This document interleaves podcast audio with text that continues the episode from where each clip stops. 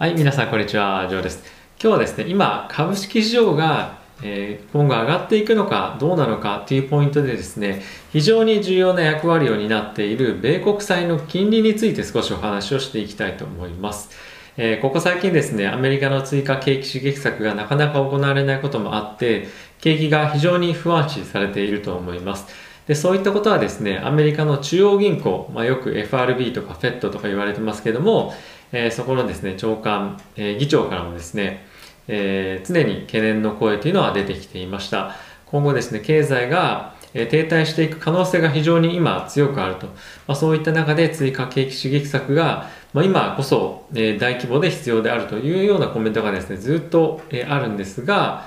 上院下院の話がなかなかまとまらず、大統領選挙でも結果が出る出ずというかあの、なかなかですね、決着つかずということもあって、まあ、議論も進まないというような今状況にあります。ということもあってですね、今、え、FRB、そのアメリカの中央銀行の、え、現在行っている債券の買取プログラムというのがあるんですけれども、その中身であったりとか規模とかがですね、今後変わっていく可能性があるんではないか。で、それはなぜかというと、え景気刺激策がしっかりと行われない可能性がしばらくの間あると。ということもあって、代わりに誰が何ができるかっていうふうに考えると、じゃあもう中央銀行の出番じゃないかと。よくあの日本ではですね、ETF 株を買い込んだりとかしてますけれども、まあそういったことは、えないとは思うんですが、今ですね、債券を買うようなプログラムを ETF を通じても、え、行っています。でですね、そういったものの、え、拡大というか、まあおそらくなんですが、え、検討を今されているのは、今基本的にはですね、あの、短い年限、ショートタームっていうふうによく言いますけど、まあ、短い年限と、あとはですね、その10年未満のところの債券の買い入れっていうのが、今非常に積極的に行われていることになっています。社債もですね、改良が行われているんですけれども、それもですね、大体4年、4年未満とか、まあそういった、まあ、比較的短い、まあ、短期から、えー、中期のような、えー、スパンのですね、債券を購入しているというようなところから、ここ最近ですね、えー、10年債あたりの金利が上がってきていることもあって、まあそういった影響もあってハイパーグロース株とかって言われている、まあ、いわゆるまあ全体的に言うとハイテク関連が大きく下げてますけれども、まあそういったところの金利上昇の懸念もあって、購入プログラムの年限をより長期のものを買うように、えー、少し配分とか、まあ、そういったものを分けていこうっていう話が今、えー、出てると。でそういったところに関してマーケットも今後、えー、注視していかなければいけないんじゃないかというニュースが、えー、出てきていました。でこれはですね、えー、まあそういったことも検討されるだろうなというような話もえー、もちろん理解できはできるはあするんですが、まあ、ちょっとですねツイッターで、えー、アメリカの方のヘッジファンドので働いている方と少し、えー、意見をですね交換させていただいたというかあのお伺いをさせていただいたんですけども、えー、今後ですねヨーロッパの方、えー、ECB がですねまあ、金融の緩和をさらにするんではないかといったところが、えー、されているにもかかわらずですね現在、えー、ドル安がえー、ついてると、ユーロが買われているという状況になっている。まあ、全体的に、まあ、DXY っていうですね、ドルの、えー、指標があるんですけれども、それを見ても、どんどんどんどん下がっているということもあって、まあ、そういったプログラムをするまでもないというような今なんとなく、えー、段階にあるんじゃないかなというところと、まあ、コロナもですね今後、えー、ワクチンが出てきて、えーまあ、抑制されるんじゃないかっていうような、まあ、期待もですね、まあ、一部あるんじゃないかとあとはですねコロナがえー、なんていうんですかね、まあ、規制してちょっとロックダウンとかっていろいろありましたよね。ただ、そういった中でも、えセンチメントを表すような、まあ、PMI とか、そういったですね、え経済指標っていうのも悪くなってないと。でかつ、えここ最近の、まあ、雇用統計、よく英語ではノンファンペイロールというふうに言われてますけれども、まあ、そういったところも悪化してないですし、まあ、おそらくですね、今後もそんなに悪くならないんじゃないかっていうのは、まあ、これ僕個人的に思ってるんですが、雇用の数字も比較的、まあ、安定というかあのめちゃくちゃ悪いような数字とかっていうのは出てきてない。どっちかっていうと予想よりもいい数字っていうのが、え常にここ最近は出てきてると思います。なので、え実体経済に関してはですね引き続き厳しい状況っていうのはもちろん、え続いてはいるんですけれども、えものすごく本当にここ最近急激に悪くなっているとかはないんですよね。コロナの感染者、え陽性者っていうのが、え非常に多く増えてきているとかっていう話は出てきてはいるものの、経済自体にものすごい大きいダメージがあるかというと今そういう状況ではないので、そういった緊急策っていうのはですね、まあいろんなそういったあのヘッジファンドの方の話とかも聞くと、まあまだまだないのかなというような、え感じは、えしてます。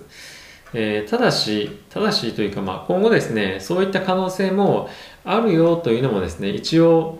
まあ、自分の頭の中には入れておかないといけないというか、入れておいた方がまあいいんじゃないかなというような、えー、まあなんとなく頭にはなってます。一応ですね、次回の FOMC、この中央銀行の会合なんですけども、12月の15日、16日に、えあります。なので、この16日終わった後にですね、まあ、内容の発表とかっていうのがあるんですけれども、えそこでまずどういったことが発表があるかっていうのが、え注目のタイミングになっていますが、まあ、おそらくここでは、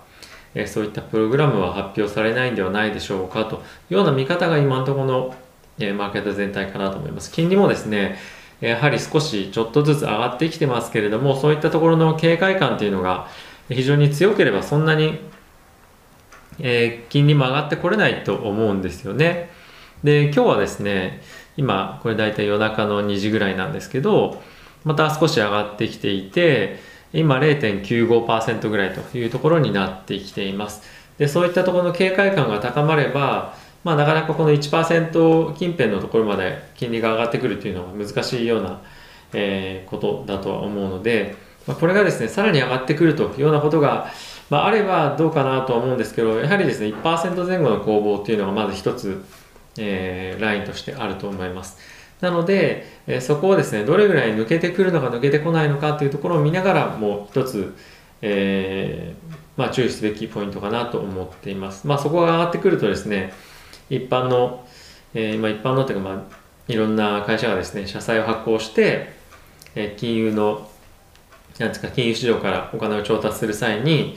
コストがかなり上がってしまうということもあるんで、そういったところに影響が大きくなければ他の数値も今は悪くないのでこういったプログラムの変更というのはないのかなと。ただし金利が1%超えて少し、えー、上ってくるようなタイミングがもし継続的にとか少し持続的に見られるようであればそういったプログラムの検討っていうのも今後あるんではないかなと思います。じゃあそういうものがあった時株式市場としてはどういう動きをするんでしょうかというとえー、株式市場の株は、株式市場は、えー、上がるという方向になるので、もしですね、そういった動きがある、えー、強まってきたと時っていうのは、えー、株価が上がる、もしくはまあ、それがもうあったら、株価がもうかなり爆上がりする可能性があるので、えー、そこはですね、そういった、えー、なんていうんですかね、あの、シナリオもあるよというところは押さえておきたいなと思います。特に金利が下がれば、またハイテク株の上昇っていうのも見込めると思うので、えー、その辺を見越して買ってくる人とかも、まあ、いなくはないんじゃないかなと思ってます。ただし、景気が改善傾向に向かっている中で、そのプログラムが行われるっていうのは少し考えにくいので、えー、いろんな経済指標とかっていうのを、まあ、見ながらかなと思っています。金利だけというよりも、まあ、他のと合わせて、えー、見ると。で、今のところはまだそんなに緊急性がないんじゃないかっていうところだけ、今は理解しておいていただければいいんじゃないかなと思っています。おそらくですね、3月近辺にならないと追加景気刺激策っていうのはまとまらないんじゃないかというふうに言われているので、そこまでの段階でどこかで、え大きく景気が